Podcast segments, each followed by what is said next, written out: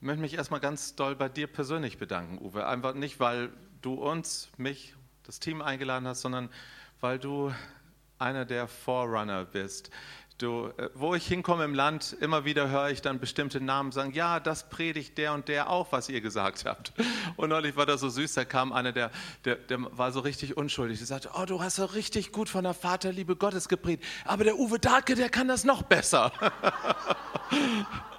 Und hey, es ist so schön, dass es da gar keine Konkurrenz gibt. Ich habe mich einfach gefreut. Mich freut es, wenn Menschen mit, das ist so ein bisschen wie wahrscheinlich Elisabeth und Maria, die sich treffen, das Baby hüpft im Bauch. Also mein Bauch ist also irgendwie ein bisschen größer als dein Bauch, aber ich weiß, du bist auch schwanger damit, äh, mit dieser Botschaft von Gnade und Liebe und Treue unseres Gottes. Vielen, vielen Dank für die Einladung. Das erste Mal, dass wir hier in Karlsruhe sind. Also ich persönlich, meine Frau, wir sind heute zum Schloss gegangen. Natürlich, man muss ja da zum Schloss gehen, oder? Und ich habe gestaunt, wie viele junge Menschen in eurer Stadt sind. Wisst ihr das? Ja, spiegelt sich nicht ganz so heute Abend hier in unserem Alter wieder, aber wir sind hier jung geblieben, ja. Aber es sind unheimlich viele Menschen in der Stadt, junge Studenten aus aller Welt. Die Welt kommt zu euch. Ja, und Gratulation zu eurem 300. Geburtstag natürlich. Ihr seht noch ganz schön frisch dafür aus, muss ich sagen. Wir freuen uns, dass wir als ein Team von Vaterherz bewegt, das ist so, was ist das eigentlich? Das sind 200 Menschen zurzeit, in Deutschland wie eine große Familie. Wir sind alles Leute, die in den letzten zehn Jahren ungefähr ähm, eine Erfahrung gemacht haben, eine persönliche, tiefe Erfahrung mit der Liebe des Vaters. Und Gott hat uns übernatürlich miteinander verlinkt und so. Und wir sind jetzt gar keine Mitarbeiter. Also wir sind kein Mitarbeiterpool, sondern wir sind eher Familie und wir nennen uns auch lieber Mitspieler und Mitesser, weil wir genauso bedürftig hier an diesem Wochenende hierher gekommen sind, so wie ihr. Ja, wir, wir wollen auch Gottes Liebe erleben. Wir wollen auch, dass Prozesse in unseren Herzen noch tiefer gehen. Ja, und deshalb sind wir so gerne gekommen hier in eure wunderschöne Stadt und freuen uns, dass wir hier dieses Seminar mit euch zusammen erleben können. Meine Frau, die hat noch was Tolles heute erlebt in Karlsruhe und erzählt mal davon. Also wir sind ja beide auch zum ersten Mal in Karlsruhe und äh, irgendwie, wenn wir so neu hinkommen in eine Stadt, dann denke ich, ja, möchte auch ein bisschen was wissen so von der Stadt und was, was ist das für eine Stadt? Plötzlich Plötzlich will man das wissen oder will ich sowas wissen?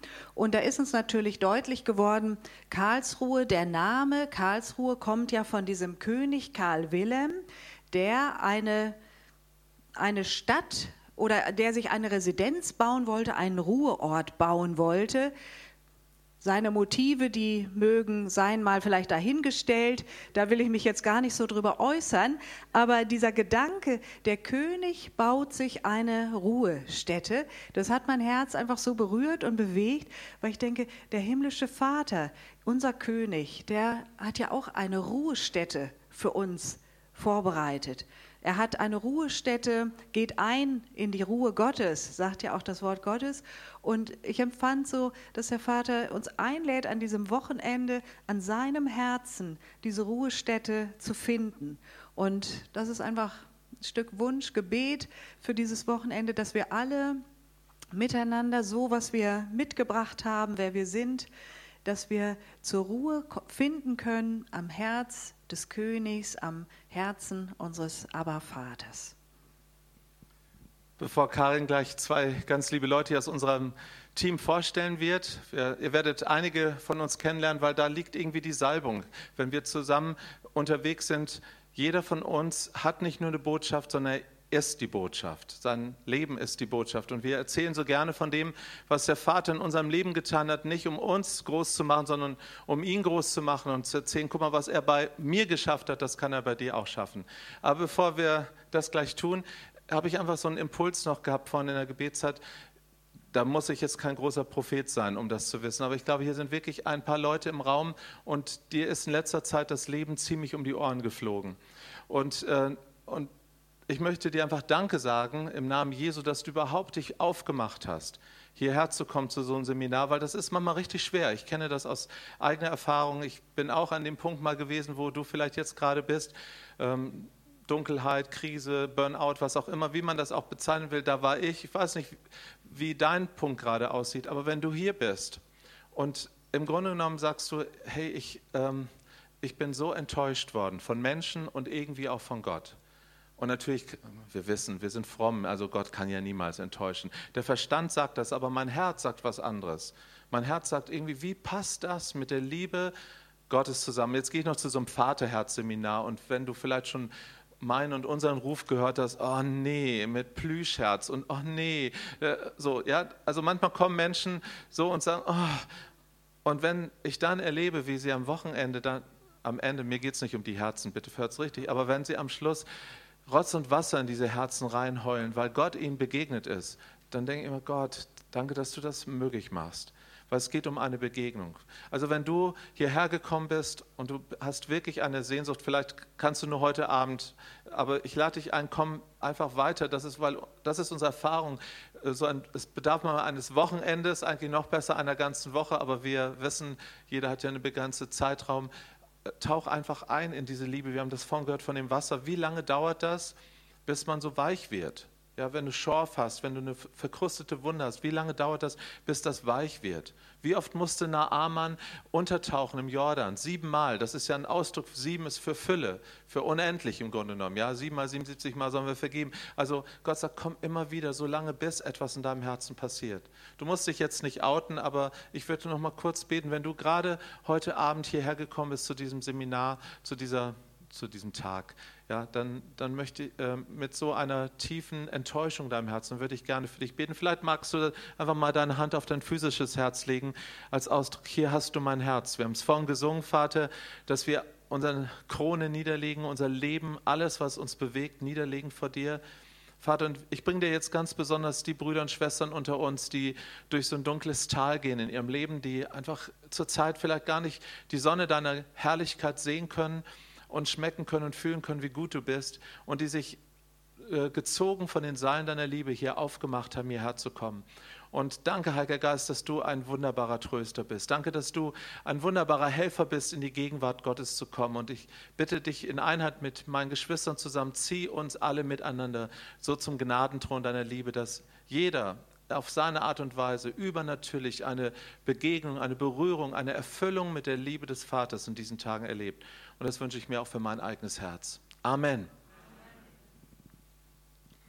Super. Conny, Manfred. Wir haben das gerne, dass wir so ein bisschen aus unserem Leben erzählen. Und ich möchte euch heute Abend Conny und Manfred vorstellen. Wir sind ein Ehepaar. Genau, ihr hört schon, Manni, Manfred heißt eigentlich Manni in Wirklichkeit. Wir kommen aus Darmstadt und ähm, wir haben vorhin auch noch mal so ein bisschen gesprochen über ihr Leben und, das, und ihr Zeugnis und ich war so wieder mal ganz berührt für mich selber, das zu hören. Wenn wir den Manni vor uns sehen, der ist eigentlich ein lebendiges Wunder auf zwei Beinen. Ähm, das ist nicht pathetisch ausgedrückt und nicht übertrieben ausgedrückt. Du hingst sechs Jahre an der Dialyse, hat nur noch äh, 45 oder 48, 45 Kilo gewogen und ähm, irgendwie die, die Verkalkungen und so weiter, da war ganz viel Verkalkung. Ich bin da gar nicht so krankenschwestermäßig, ähm, aber bei der Größe kann man sich schon vorstellen, allein die Kilozahl und so weiter. Und da hat Gott richtig eingegriffen, du hattest eine Transplantation, alle Medizin, alles geholfen, aber dass du so dastehst und ein Leben führen kannst mit der Beweglichkeit, du spielst Squash und alle solche sportlichen Sachen, das ist, äh, das ist ein Wunder und deine Ärzte sagen das ja heute auch noch, dass du ein lebendiges Wunder auf zwei Beinen bist. Und ich weiß,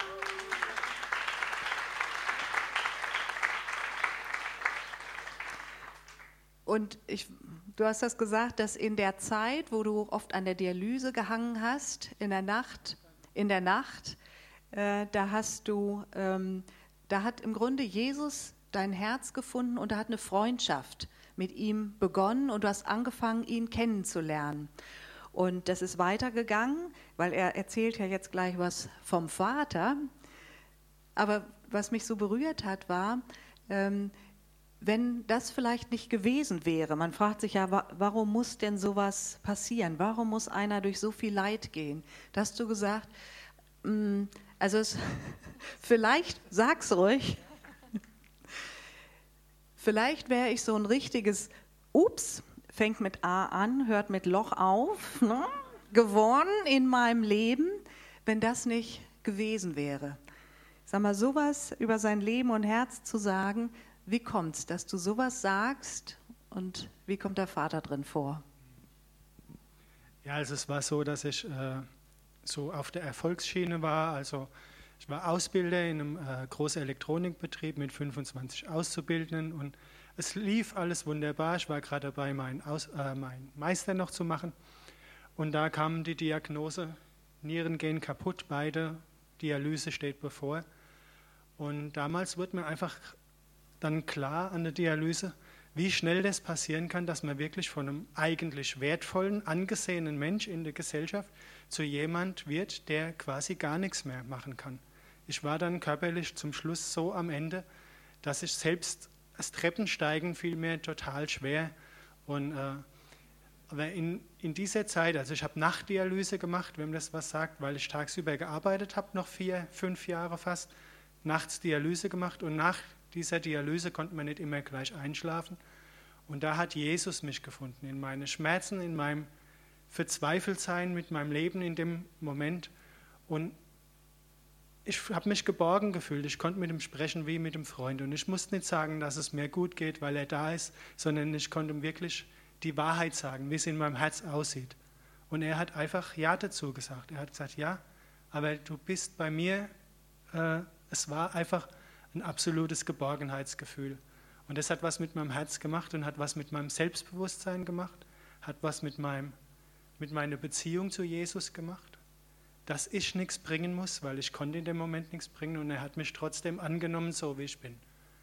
Und das hat ja, mein Leben verändert, das hat mein, ja, meine Beziehung zu Jesus komplett verändert, äh, die ich auch vorher ja gar nicht lange Jahre gar nicht hatte. Ich bin katholisch aufgewachsen und habe mich dann mit 14 äh, da völlig rausgenommen, weil ich da einfach eine völlige Diskrepanz zwischen dem, was gesagt wurde und dem, was gelebt wurde, gesehen habe.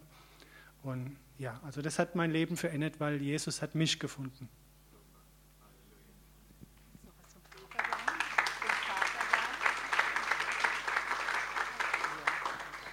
Ich sage, willst du noch mal was zum Vater jetzt sagen, wie der da auch noch eine Rolle spielt? Also nachdem ich dann äh, sogar noch meine Frau gefunden habe, wo, wo, ich heute noch sehr glücklich damit bin, ja, äh, äh, haben wir dann äh, das Vaterherz kennengelernt in einem Seminar in Hochimst. Und es war einfach nochmal so Vertiefung von all dem, was man schon so gespürt hat, was mir geschmeckt hat. Aber es wurde dann quasi wie nochmal eine Brücke aufgemacht, wo man drüber gehen konnte und sagt, ja, der Papa liebt uns. Er ist nicht dieser, der da oben sitzt und sagt, da machst du einen Fehler und da machst du einen Fehler und da machst du einen Fehler und macht Strichlisten, sondern es ist jemand, der einfach mit offenen Armen dasteht und sagt, ja, ich weiß, du machst Fehler, ich weiß, du bist schwach, ich weiß, du wirst wieder Fehler machen, aber komm in meine Arme, dafür bin ich da. Das ist mein, mein Wesen. Liebe ist mein Wesen. Und das hat, wie gesagt, das, dieser Weg, den haben wir damals angefangen und wir gehen weiter und Schritt für Schritt wachsen wir daran und essen, essen mit. Ja, wir sind Mitesser und Mitspieler. Ja. Super, super, danke schön. Bleib, bleib stehen, bleib stehen. Jetzt die Conny. Ihr habt ja schon gesagt, dass ihr beide den Vater kennengelernt habt. Du hast ja Jesus als deinen Erretter kennengelernt. Das war ja toll, aber das war auch mit ziemlich viel Angst verbunden, weil du, ne, man will ja nicht in die Hölle kommen, besser ist dann irgendwie so. Und das hat dein, dein Leben ja auch hat zu einem ziemlichen Zerbruch geführt. Und dann irgendwie hat Gott dich aber nicht losgelassen und hat dich gezogen. Erzähl uns davon. Ja, also bei mir war der Weg anders.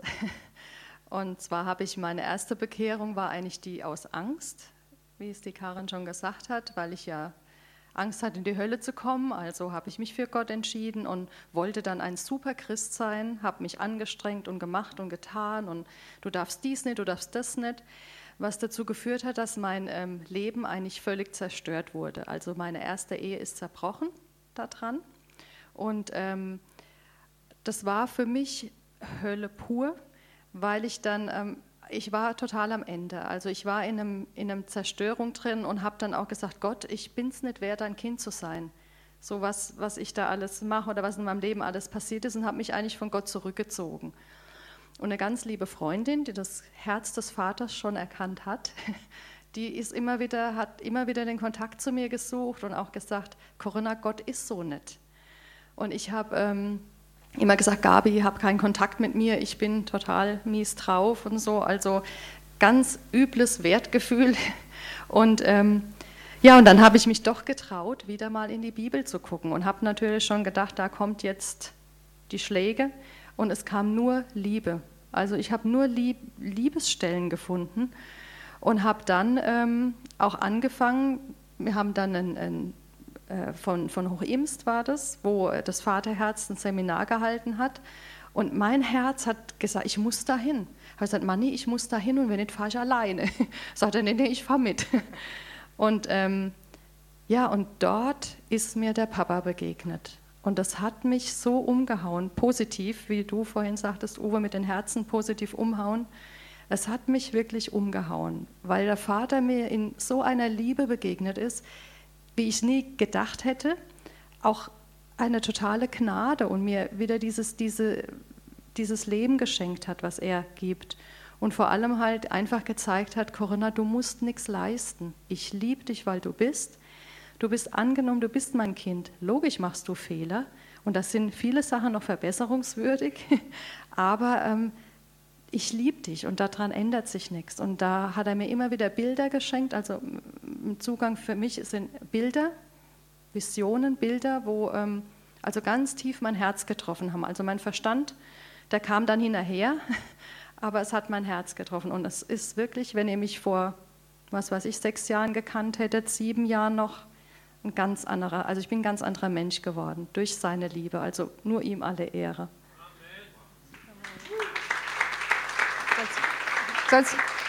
Das eine Bild, magst du das erzählen? Weil ich glaube, das ist ein Bild, äh, das kann auch ein prophetisches Bild für dich oder für mich, für den einen oder anderen von hier sein. Also ich finde das ganz berührend. Wenn du das noch kurz erzählen magst.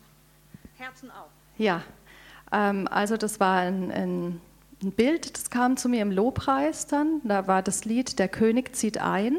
Und dann habe ich auf einmal wirklich gesehen, wie so eine Riesenallee wo gesäumt ist von Menschen, die jubeln, die sich freuen, die Banner schwingen und sah dann, wie der König einzieht, also wie Jesus wirklich auf diesem in einer Herrlichkeit, also ich kann das auch gar nicht so beschreiben, eine totale Herrlichkeit, wie er einzieht. Und ich sah mich aber dann in diesem Bild so in zweiter Reihe liegend, am Rück, auf dem Rücken liegen und mich nicht bewegen können und habe ähm, Angst gehabt. Angst gehabt, ich komme jetzt in den Kerker, weil ich kann ja nicht Lobpreis machen. Ich kann ja nicht die Ehre Jesus geben, die ihm gebührt, weil ich starr da lag, ich konnte mich einfach nicht bewegen. Und habe dann nur gedacht, oh, hoffentlich geht er einfach vorbei, dass ich nicht ins Gefängnis. Also so war mein Zustand in dem Bild. So, und Jesus kam immer näher und er hielt an.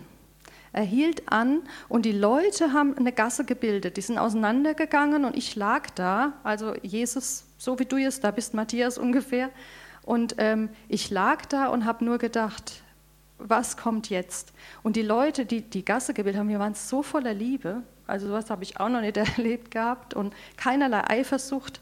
Ich, wahrscheinlich war es der Himmel wohl. Jedenfalls ähm, lag ich da auf dem Rücken und konnte mich nicht bewegen. Und Jesus stieg vom Pferd ab und kam zu mir und hat sich neben mich gekniet, neben mich gebeugt und hat mich hochgenommen und hat mich zum Pferd getragen und hat mich auf das Pferd gesetzt, vorne. Und er saß hinter, setzte sich hinter mir und ich war dann wirklich so, äh, so geborgen in, in ihm. Und ich habe nur geguckt und er sagt, gefällt dir das, mein Schatz? Und ich sage, ja. Und er sagt, wir reiten jetzt zum Palast, wir gehen jetzt zum Vater. Und das war, also das hat mein Herz so bewegt, ich konnte nichts bringen und ich habe mit Strafe gerechnet und ich habe Liebe bekommen. Und das ist, wie der Vater ist, wie Jesus ist. Amen.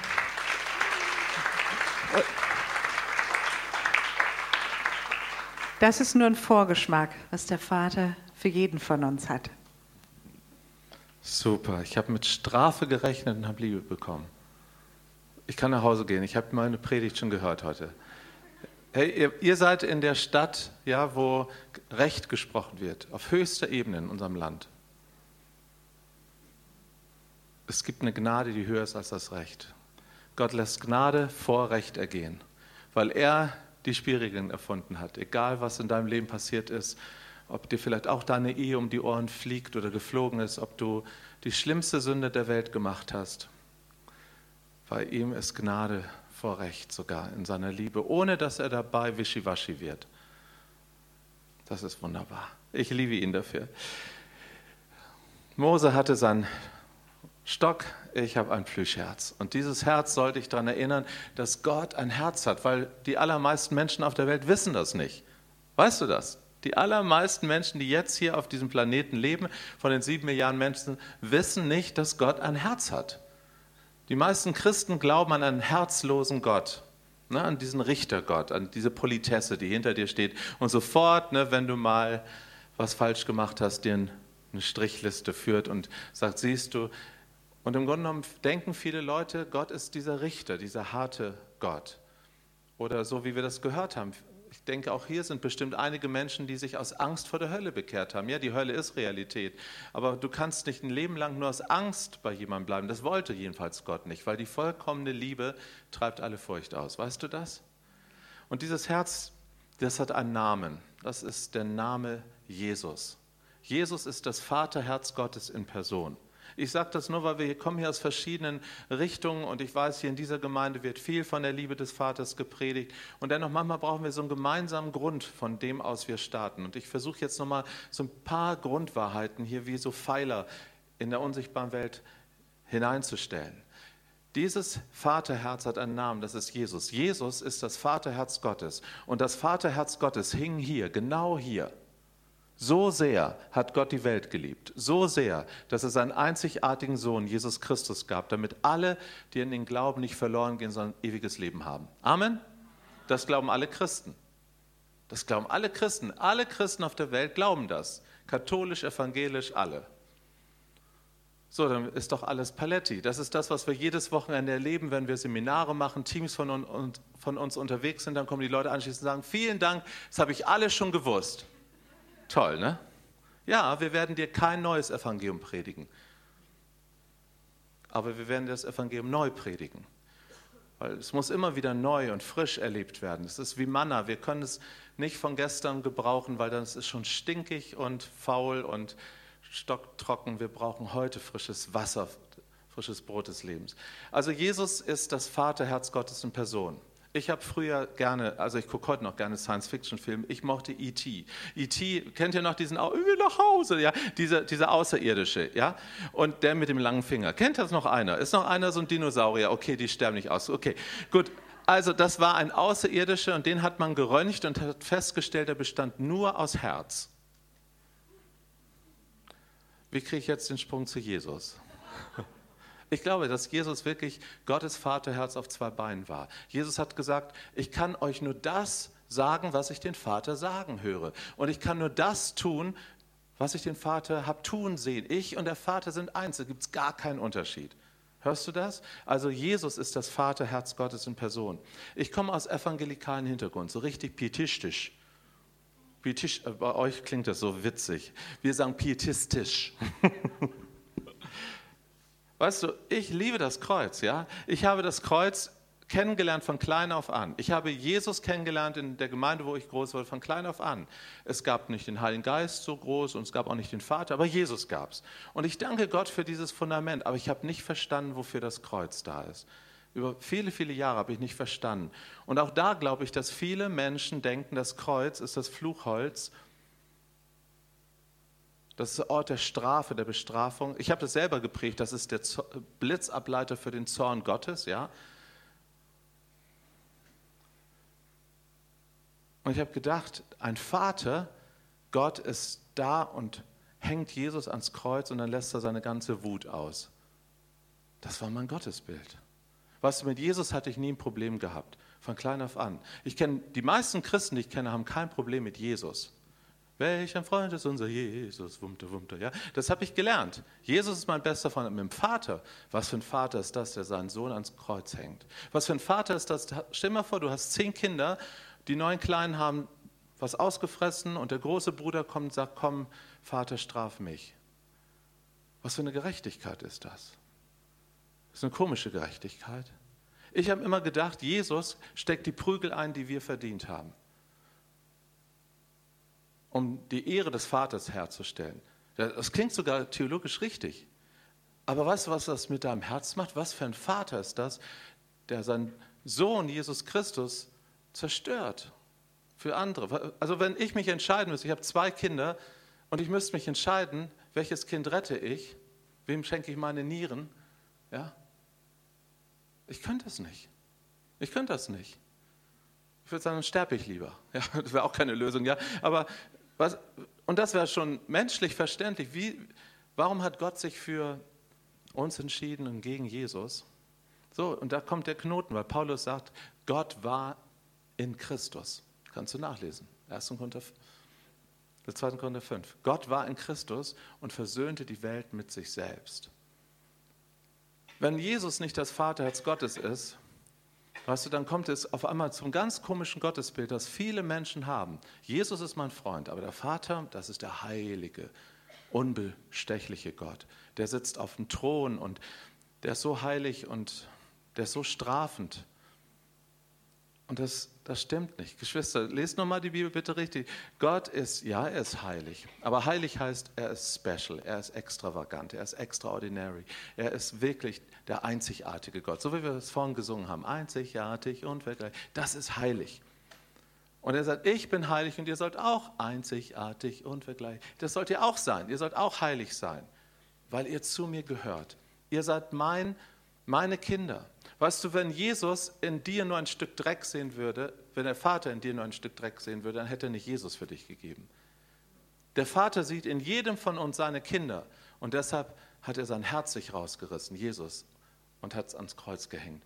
So sehr hat Gott die Welt geliebt. Ich bin immer noch bei der Einleitung, weil das ist die Basis, weißt, weil wir werden uns nicht verstehen diese Tage äh, und du wirst denken, was predigt der da, was will der überhaupt?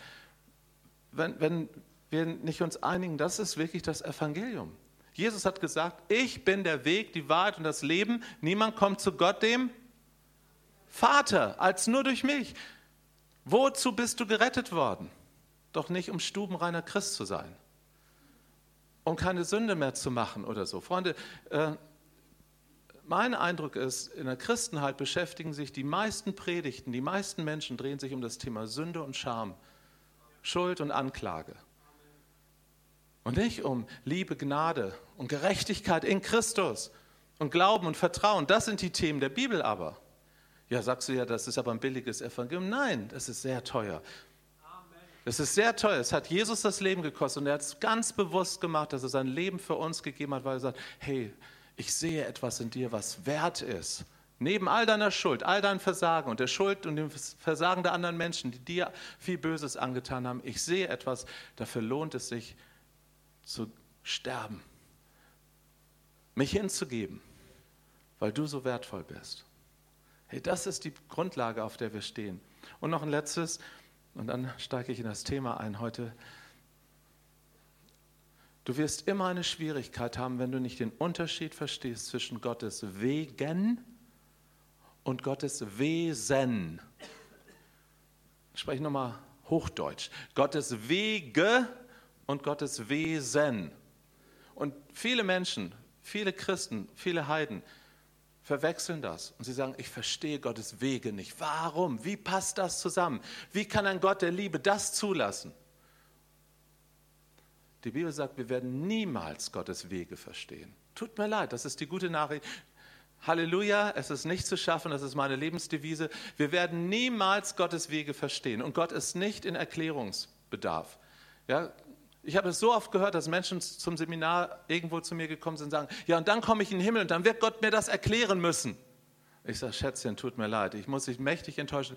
Da wird es keinen Erklärungsbedarf geben. Vielleicht wird Gott das eine oder andere in einem neuen Licht erscheinen lassen, aber es wird so viele Dinge geben, weißt du, wo Gott sagt, vertraust du mir? Vertraust du mir nur dann, wenn du mich verstehst?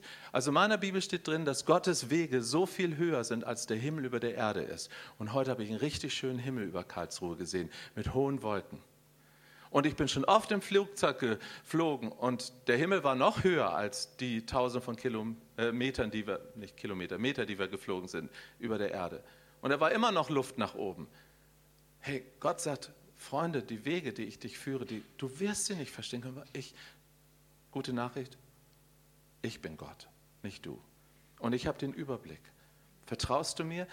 Und du kannst mir vertrauen, weil mein Wesen, mein Charakter, meine Persönlichkeit, meine Person, die werden sich niemals ändern. Und ich bin voller Gnade, voller Liebe, voller Geduld. Und das bleibt. Darf ich das mal sagen? Ich kenne jetzt ja nicht jeden hier, aber ich vermute, hier sind ganz gewiss wieder Menschen wie überall auf der Welt, wo wir hinkommen, die durch eine schwere Zeit gehen und wo du fragst, wie passt das mit Gottes Liebe zusammen? Mit einem Herzen eines Vaters voller Liebe. Und da fällt mir nichts so ein. Ich, am letzten Wochenende war es, glaube ich, da war, hat mir eine Frau nach, nach der Versammlung ihr, ihre Lebensgeschichte erzählt. Es war so dramatisch, so viel Krankheit, so viel Not, so viel Einsamkeit, so viel Verlassenheit.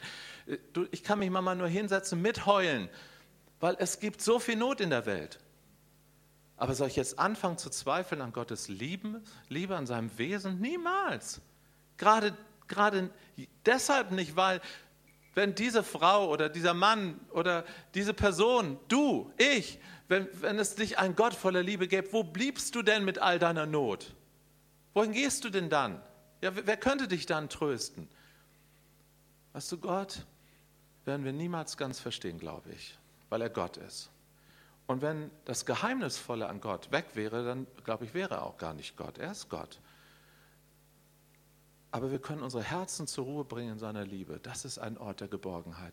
Da weißt du auf einmal, und das sagen wir immer wieder, Menschen fragen uns, was ist das Besondere an dieser Botschaft der Vaterliebe? Meine Güte, da steht, Alpha-Kurs erste Stunde ist das doch schon. Ja, Gott ist die Liebe und er liebt auch mich und so. Was ist das Besondere? Ich sage dir etwas. Das Besondere ist nicht hier oben, das Besondere ist hier im Herzen dass ein Friede kommt, ein Shalom kommt, dass du weißt, alles wird gut, weil dieser Gott nur gut ist.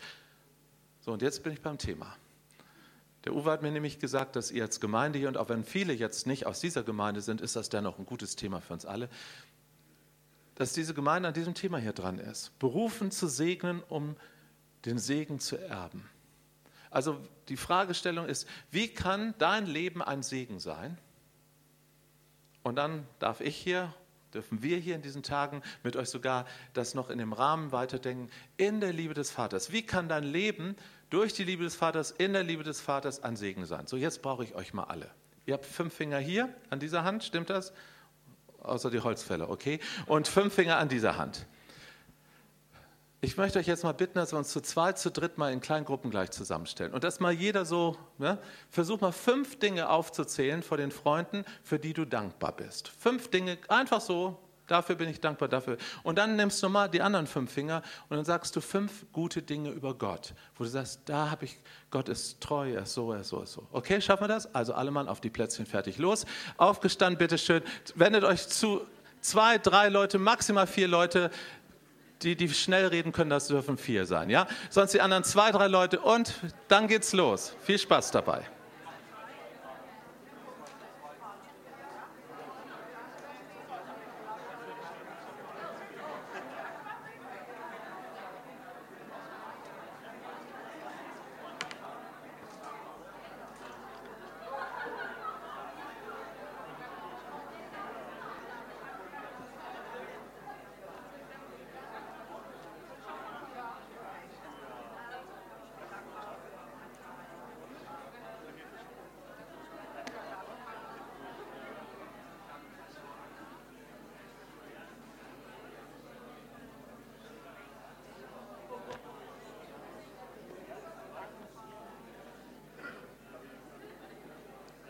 Und der nächste darf auch.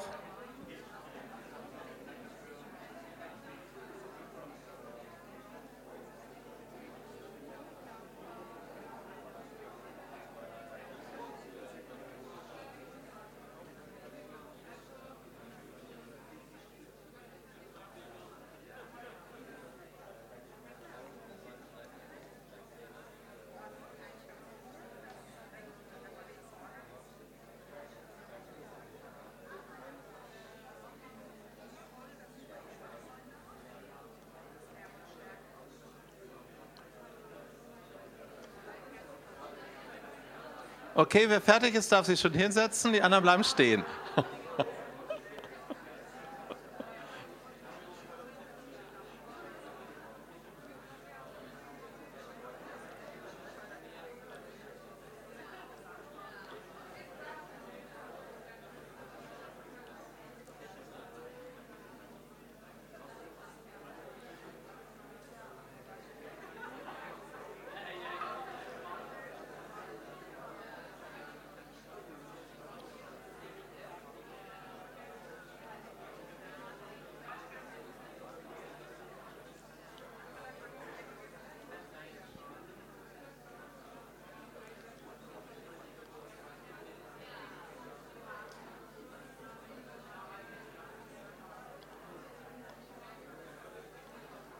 Also eigentlich hättet ihr nur zehn Worte sagen sollen. Also ich weiß nicht, was ihr sonst noch alles redet.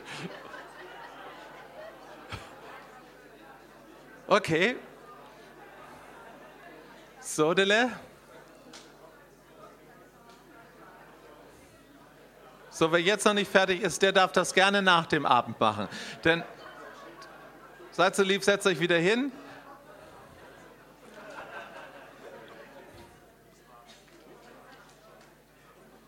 Ihr, ihr macht es nach dem Abend bitte zu Ende, ja? Weil ich werde gerne die Zeit auskosten, wenn es nicht zu so spät wird heute am ersten Abend. Wisst ihr, das, was wir gerade gemacht haben, ist segnen.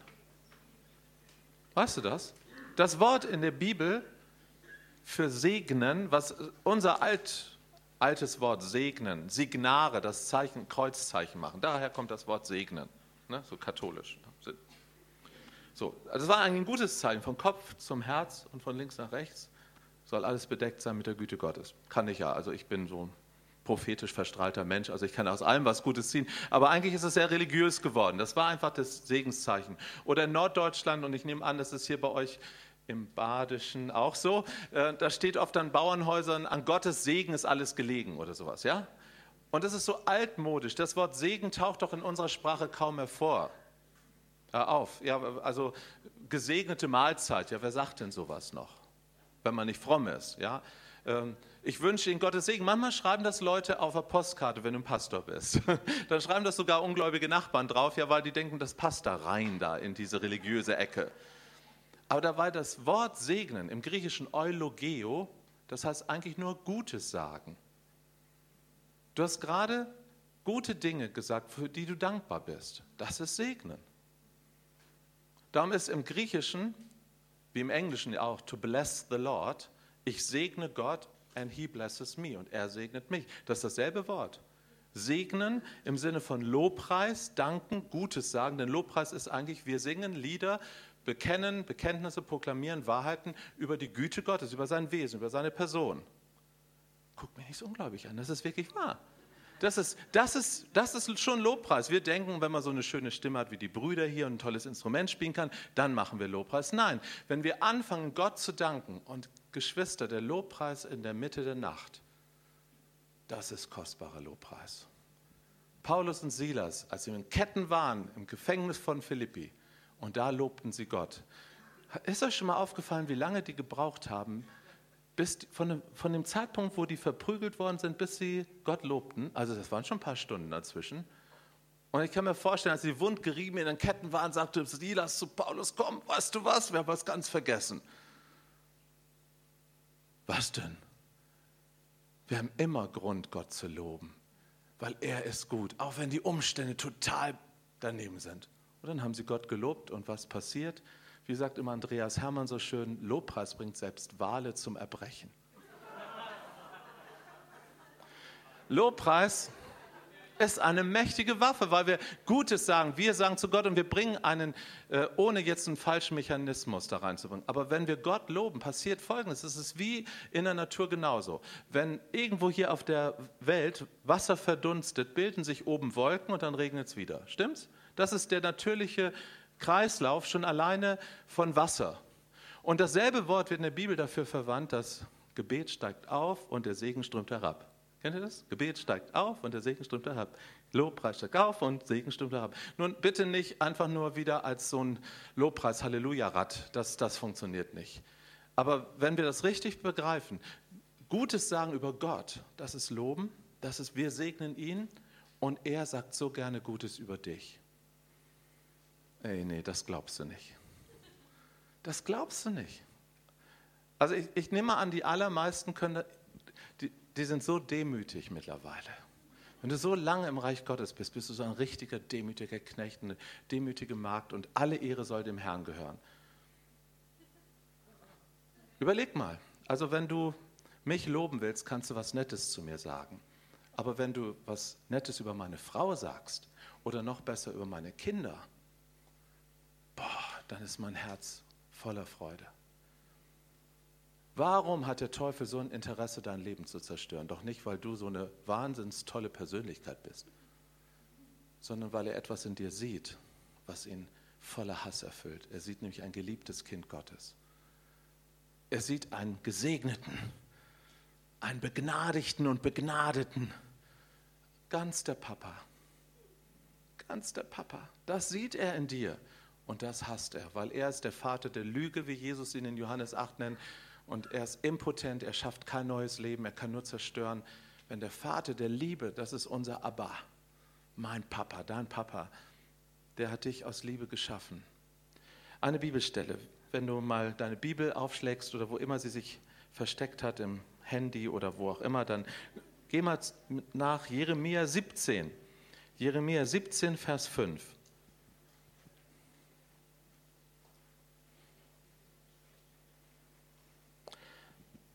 Ich lese mal nach der Schlachter 2000 vor, die heißt wirklich so, also für die Vegetarier unter uns, ja.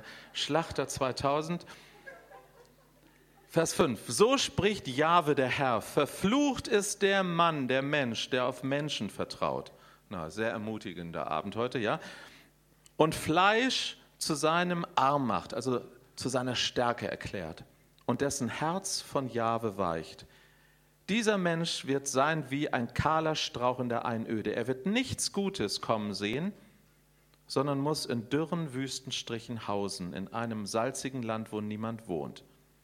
Also er kann noch nicht mal was Gutes sehen, hat gar keine Vision für Gutes. Dem fallen nicht fünf Dinge ein.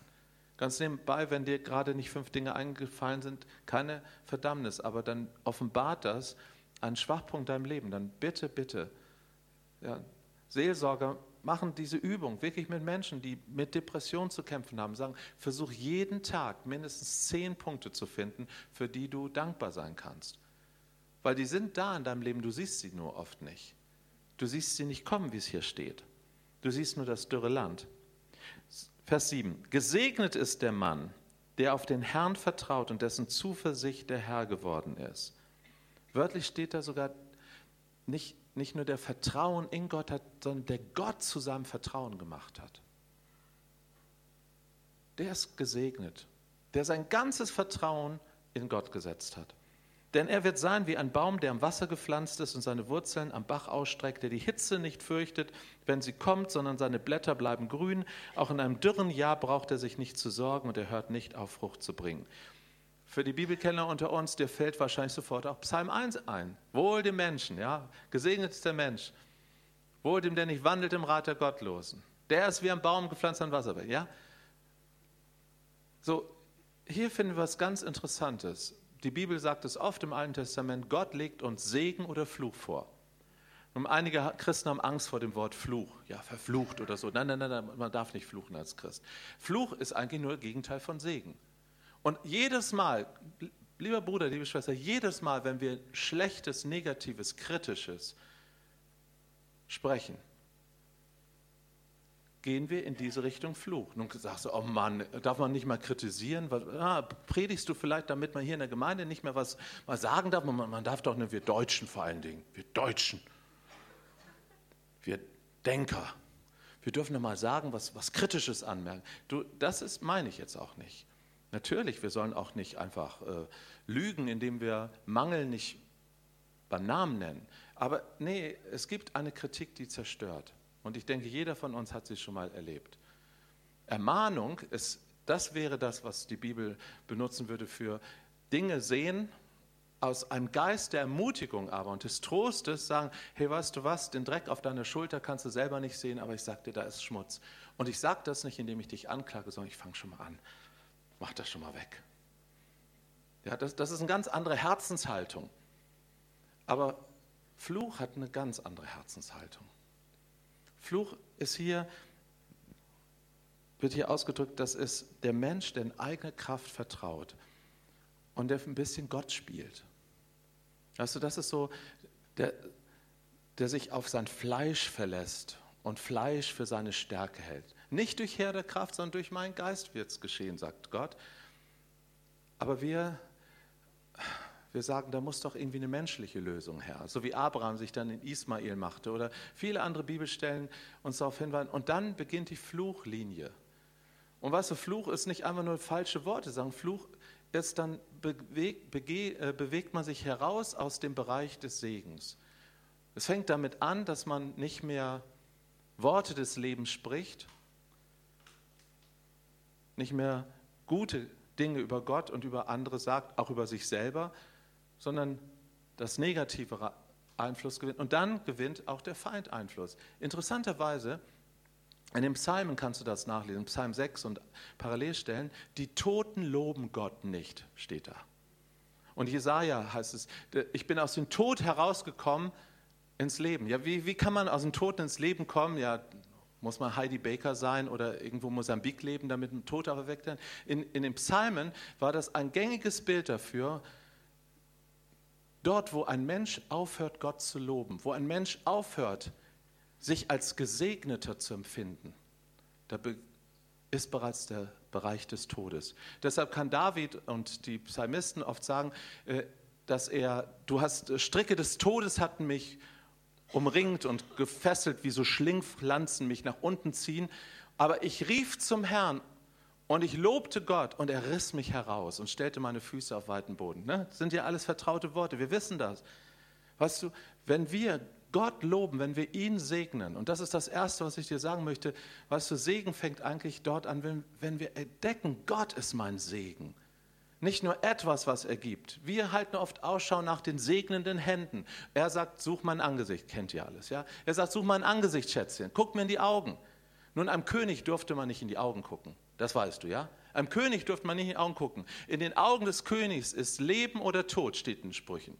Wenn ein König dich nämlich anguckte, dann, dann hieß es Kopf ab. Nur Freunde durften dem König ins Angesicht gucken.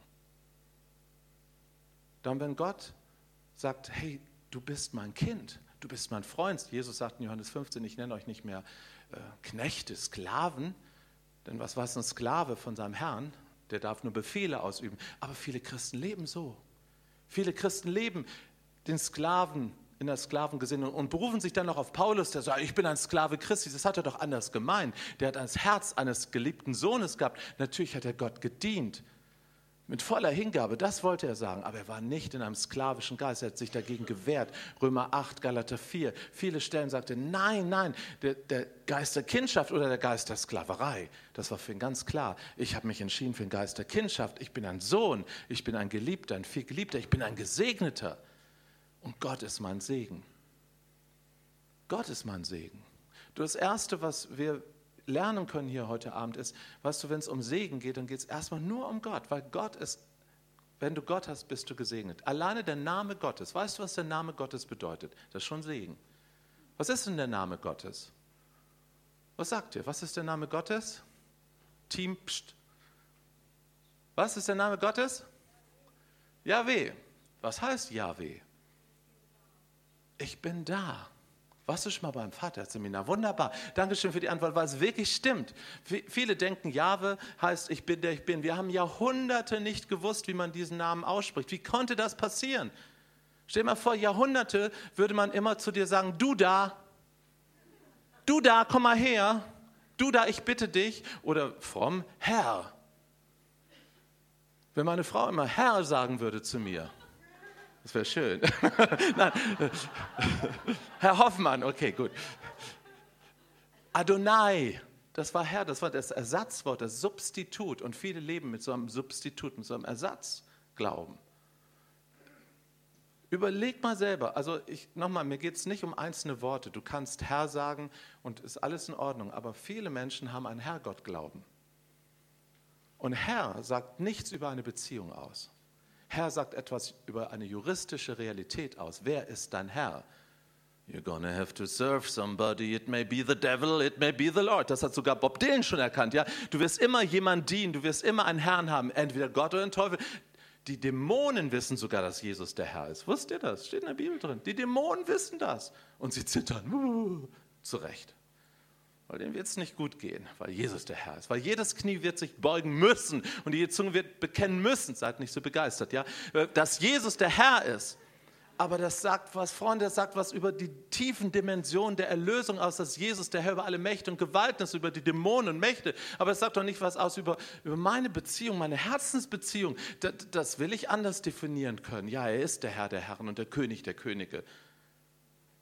Aber dieser Herr, Jesus, Yeshua Hamashiach, der Messias, der sagt, ich bin für dich da.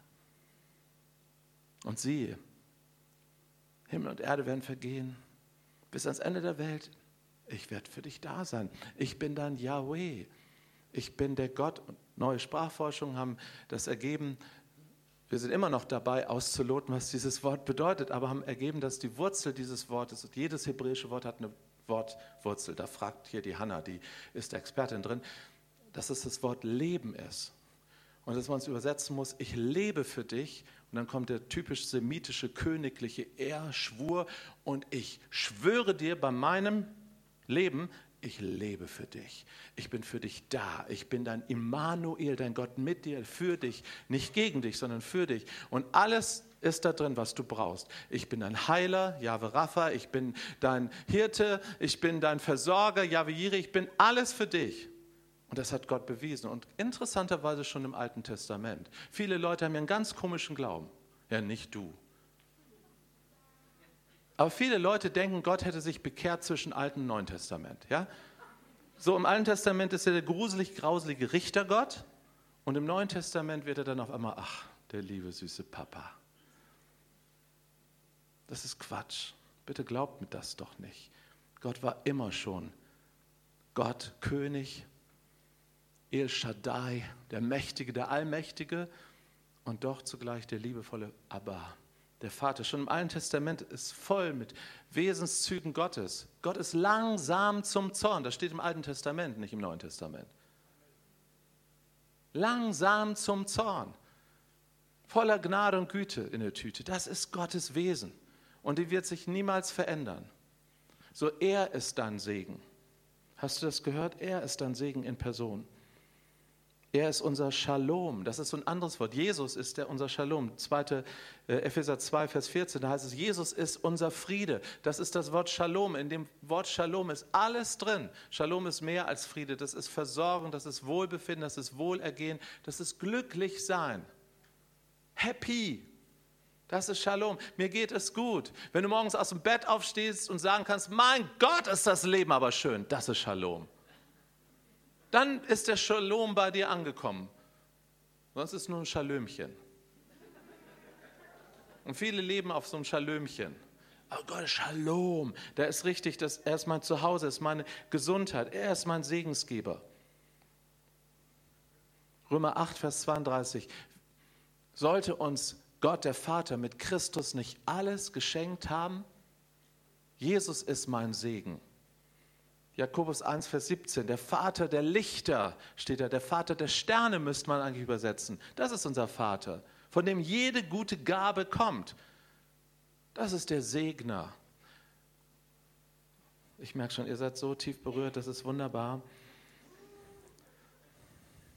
Und dann liest du wieder in der Bibel, in Offenbarung 2, in den Sendschreiben, Ephesus, ich habe eins gegen dich, du hast die erste Liebe verlassen. Boah, was habe ich oft Predigten über diesen Satz gehört? Du auch? Na, vielleicht hast du Gott sei Dank eine andere christliche Sozialisation als ich. Wie oft wurde mir schlechtes Gewissen gemacht in, in Gemeinden? Ich habe all den Geschwistern vergeben. Die wussten es ja auch nicht besser. Ich wusste es oft nicht besser.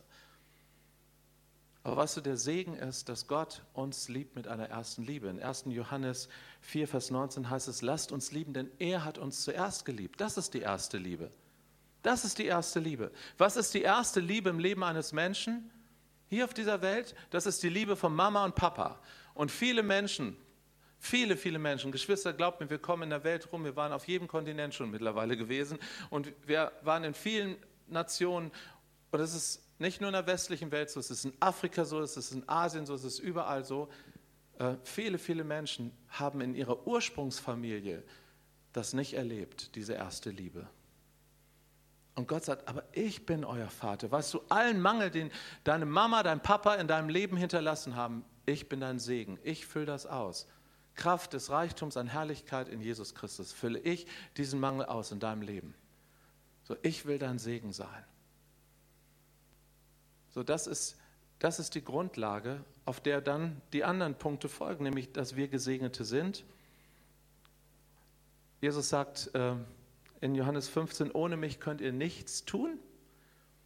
Aber in Philippa 4, Vers 13, ich vermag alles durch Christus, der mich mächtig macht.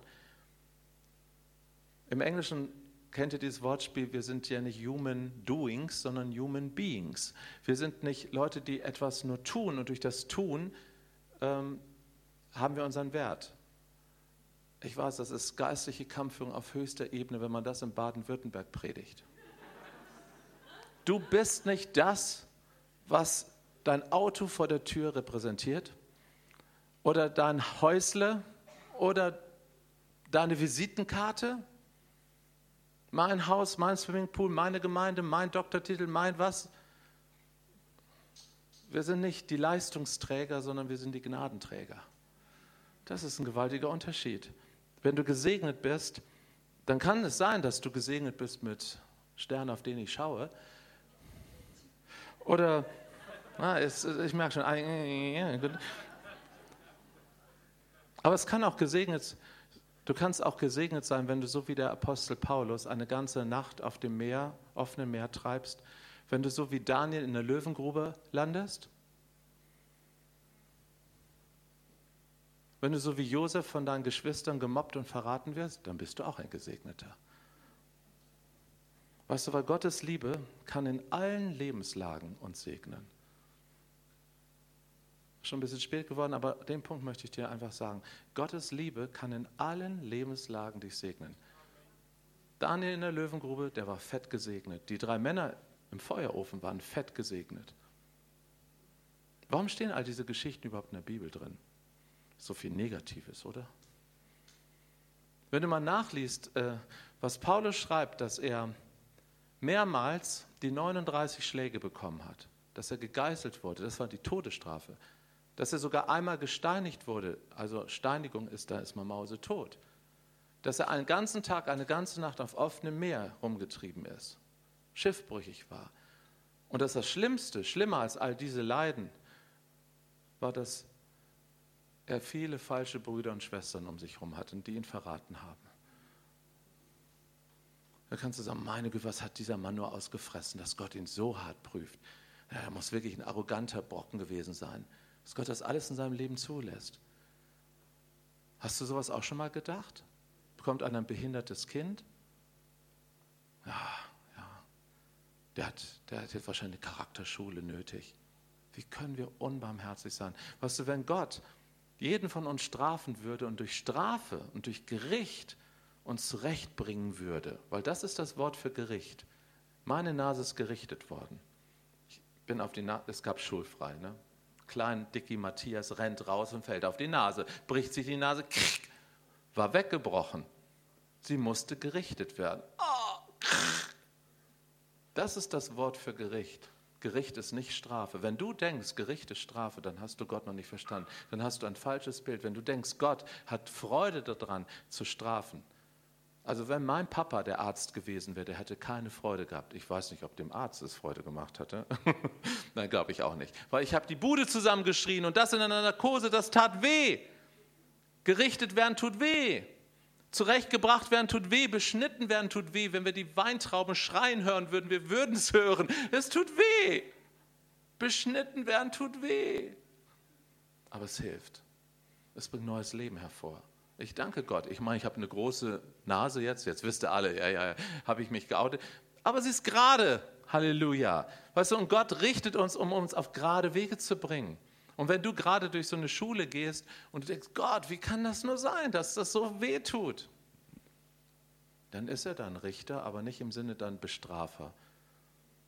Bitte denk so etwas nicht von Gott. Dass Gott, weißt du, dann wäre Gott so, so, ein, so ein Sadist, der Freude hätte, seine Kinder zu bestrafen. Ich musste meine Kinder auch manchmal durch Handauflegung auf den richtigen Weg führen. Aber es hat mir nie Spaß gemacht, nie. Und ich habe sehr darauf geachtet, dass ich nicht einfach in Wut meine Kinder erzogen habe. Weißt du, Gott ist nicht je zornig, er ist zornig. Aber doch nicht über dich. Er ist zornig auf das, was dich kaputt macht. Er ist zornig über die Sünde, die irgendwie Einfluss auf dein Leben gewinnen konnte, mit der du vielleicht womöglich richtig verschmolzen bist in deiner Rebellion. Auf das ist er zornig, aber er ist nicht zornig auf dich. Er liebt uns. Gott kann das, Gott ist ein, der schafft Ball und Spiel auseinanderzuhalten. Der fault niemals. Der trennt Sünde und Sünde. Er hasst die Sünde, da ist er unbestechlich. Dafür musste Jesus sterben. Deshalb wird er Sünde niemals bagatellisieren. Aber er liebt dich, er liebt dich, er liebt dich, er liebt dich. Und ich glaube, du hast es immer noch zu wenig verstanden. Darf ich dir einfach so, ich will dir mal zu nahe treten, du hast es zu wenig verstanden. Du wärst echt aus dem Häuschen, du wärst noch viel glücklicher. Weißt du, du wärst glücklicher. Du würdest mehr Gutes über Gott sagen und über dein Leben. Wirklich. Und da sage ich nicht mit erhobenen Zeigefinger und Anklage, sondern eher mit einem Ring, mit einem einladenden Ring und sagen, hey, weißt du was? Es lohnt sich, Gott noch tiefer kennenzulernen. Vielleicht hast du heute Abend so ein kleines Vorgeschmäckle bekommen zu sagen, ja, weißt du, eigentlich, ich weiß schon alles über Gott. Ich weiß auch alles über, dass er mein Segen ist und ja, habe ich doch alles schon gewusst. Ja, weißt du, Erkenntnis bläht auf und was bei Blähungen rauskommt, das weiß jeder von uns. Aber Liebe baut auf. Offenbarung der Liebe baut auf in einer Art und Weise, dass du glücklich bist. Gott hat die glücklichsten Kinder auf der Welt, glaube ich. Man sieht es uns zurzeit noch nicht so an. Aber wir sind eigentlich die glücklichsten Menschen, weil er unser Segen ist, unabhängig von den Umständen. Die Umstände können so schrecklich sein, aber er ist mein Segen, er ist mein Zuhause, er ist mein Halt. So, wir machen jetzt noch was Schönes. Also ihr kommt hier nicht weg, ohne dass wir noch was machen, ja? Denn wir sind ja Vaterherzbewegung und die machen immer so verrückte Sachen, ich weiß es. Wir werden jetzt einen Segenstunnel machen. Also, wir machen das folgendermaßen. Mein Team kommt mal nach vorne, bitte hier. Seid mal so lieb. Das geht schon, geht schon. Aber Dalli, aber flott. Hier, gut. Und wir machen Spalier. Und ihr habt heute das große losgezogen, weil ihr dürft anfangen. Und die anderen, die rücken einfach auf, weil wir werden gleich den Abend so auch miteinander beschließen. Könnt ihr ein bisschen hier, ich weiß nicht, kommt und Herzchen nehmen. Also das können wir heute Abend nicht ersparen, weil wir wollen euch mit der Liebe des Vaters segnen und euch in dieses Wochenende schicken.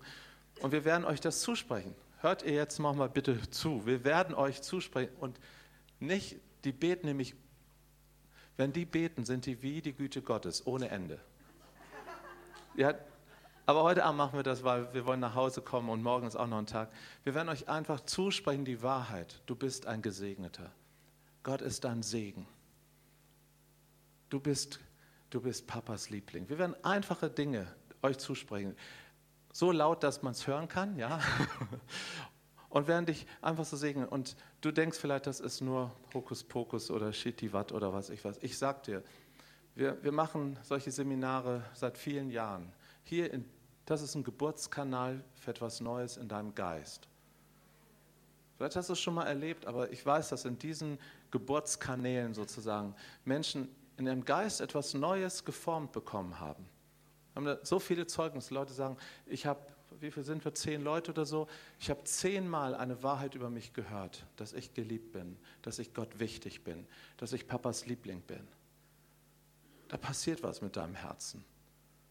So, aber wir wollen natürlich den Heiligen Geist bitten, dass er das benutzt. Und dann machen wir das so, ich stelle uns schon mal jetzt unter den Segen Gottes, aber ich lade euch ein, wenn ihr einfach so gnädig seid, hier ist eine Gemeinde der Gnade und ihr rückt einfach hier rüber und kommt dann, weil hier ist der Eingang und da ist der Ausgang und da geht es dann raus in die frische Luft und einen schönen Abend und morgen seid ihr herzlich eingeladen, um 14 Uhr, wenn ihr wollt, dabei zu sein und morgen Abend auch, aber ich würde euch sehr empfehlen, wirklich den Fluss mitzunehmen. Und am Sonntag ist hier Gottesdienst. Können wir miteinander aufstehen? Ich bete noch mal kurz. Vater, wir danken dir von ganzem Herzen für deine unbeschreiblich große Liebe, die du in Jesus Christus uns allen gezeigt hast und die uns nahegekommen ist. Wir danken dir für den Heiligen Geist, der ausgegossen ist in unsere Herzen und diese Liebe, wow, dort hinein transportiert, dass wir von dieser Liebe durchdrungen werden. Papa, hier sind so viele Menschen, die hungrig sind nach dir. Ja, sind hier welche, die hungrig sind? Hier sind Menschen, die wirklich eine Not haben. Hat hier jemand eine Not? Braucht hier jemand ein Wunder heute Abend? Vater, wir, wir, sagen, wir sind hier als Bedürftige und das ist gut so. Du hast gesagt, dass wir gemäß unseres Glaubens empfangen werden. Und Papa, wir glauben dir heute Abend, dass du mit offenen Armen hier stehst und dass du dein Herz ausgießt über uns. Vater, wollen wir wirklich so, wollen wir stellvertretend als deine Kinder hier vorne einfach dienen, deine Liebe weitergeben, wie die Jünger, die das Brot weitergereicht haben, den Wein weitergereicht haben, dass wirklich Lebenskraft freigesetzt wird in unserem Geist. Und ich segne dich jetzt, mein Bruder, meine Schwester, dass dein Geist wirklich jetzt Gutes empfangen kann. Und ich bete jetzt zu jeder Blockade in deinem Geist und deinem Herzen, wo du einfach äh, verstopft bist, wie so eine Arterienverkalkung sehe ich gerade, wo, wo einfach Dinge nicht durchfließen, dass der Heilige Geist jetzt kommt und dir einen Bypass an dein Herz ranlegt, richtig, äh, das, was durchgeht, neu heute Abend an Dankbarkeit, an Freude über Gott und über dein eigenes Leben und dass du das empfangen kannst an diesem Wochenende, dass, dass du ein Gesegneter bist. Und dann werden wir auch da noch hinkommen, dass wir dann ein Segen sind. Aber wir können nur das weitergeben, was wir selber empfangen haben. So schenke heute Abend eine Berührung des Himmels jetzt im Namen Jesu. Amen. Und wenn am Mischpult, wenn ihr noch irgendwie so himmlischen Lobpreis der, im Hintergrund habt, würde ich mich freuen. Aber sonst geht es auch trocken. Wir schaffen das.